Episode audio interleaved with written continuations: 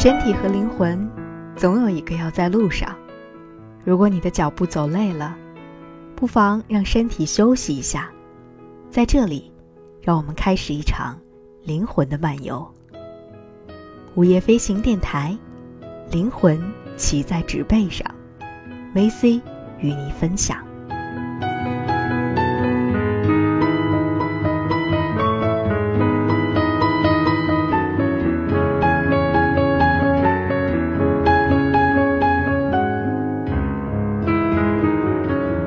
各位好，您现在收听到的是由 VC 为您带来的午夜飞行电台，灵魂骑在纸背上。第一期节目当中，我想要和你谈一谈跑步。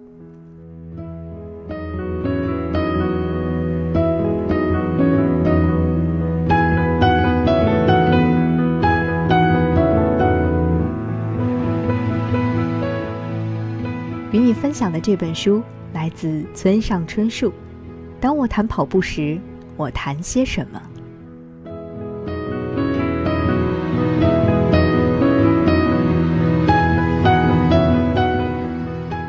？Pain is inevitable, suffering is optional.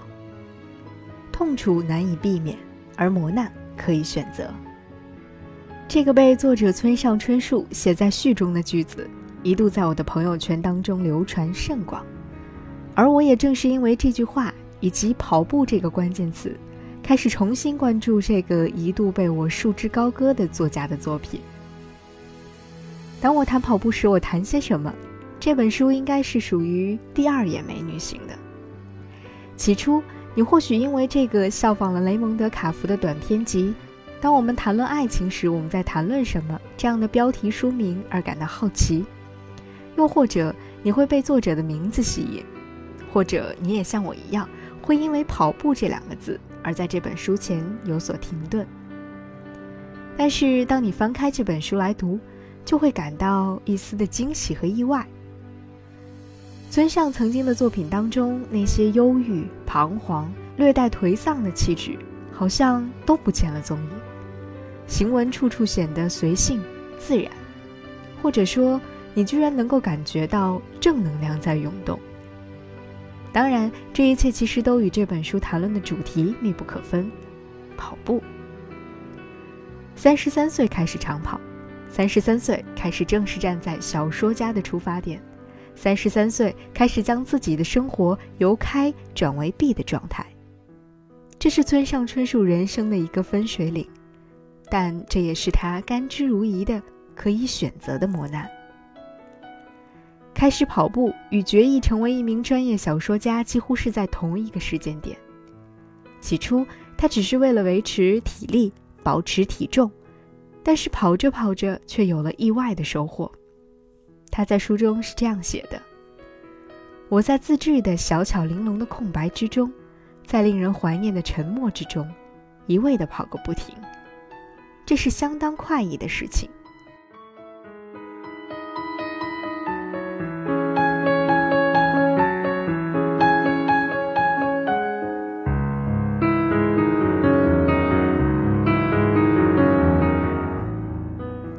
跑步与写作成为了他生活当中的两大主题。他开始在世界上许多城市边工作边跑步，参加不同地区的马拉松赛，同时又开始孜孜不倦地写下关于跑步的文字，就像沉默寡言而热爱学习的乡村铁匠一般。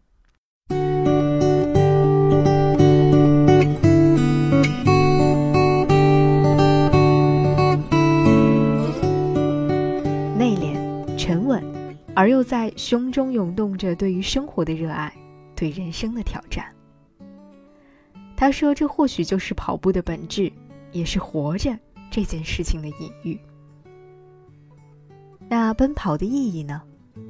在痛苦的跑完了超级马拉松赛之后，村上春树写下了这样的句子：“我非挑战记录的无邪青年，亦非一架无机的机器。”不过是一届洞察了自身的局限，却尽力长期保持自己的能力与活力的职业小说家。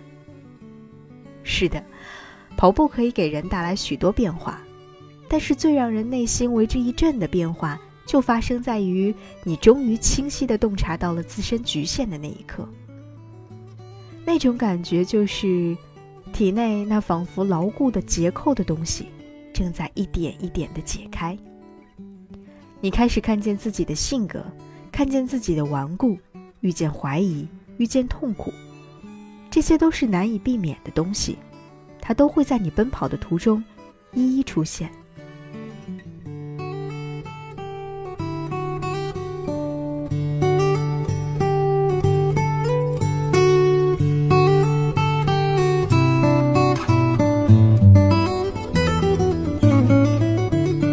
有人会选择逃避，但是那些真正内心有力量的人会选择这可以选择的磨难，用体内的力量去保持自己的活力，有勇气去面对自己的弱点和生命当中的惨淡，这才是那些坚持到了终点露出笑容的最真实的原因。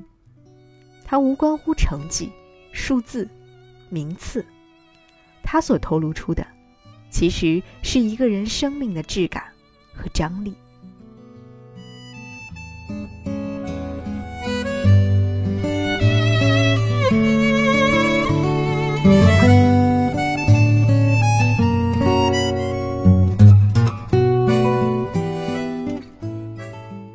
所以，当我们在谈论跑步的时候，我们究竟在谈些什么呢？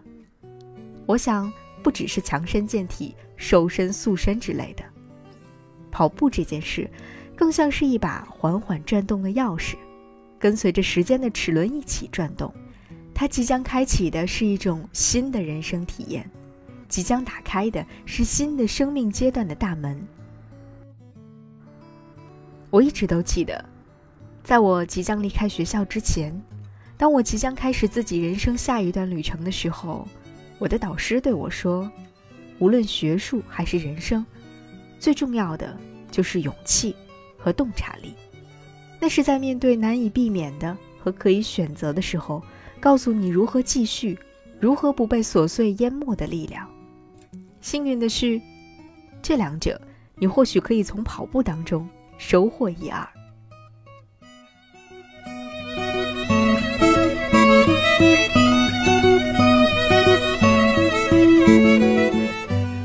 在这本书的结尾。村上春树希望自己的墓志铭上是这样写的：“村上春树，作家兼跑步者，一九四九至二零某某。他至少是跑到了最后。没有什么能够阻挡你对自由的向往。天。”星空的生涯，你的心了无牵挂。穿过幽暗的岁月，也曾感到彷徨。当你低头的瞬间。发现脚下的路，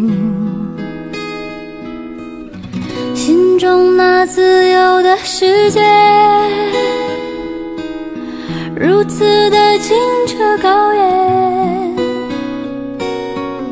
盛开着永不凋零。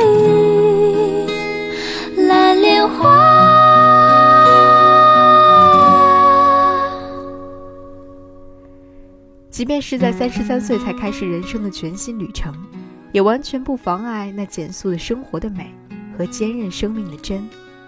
他至少是跑到了最后，这或许是最具生命质感的墓志铭吧。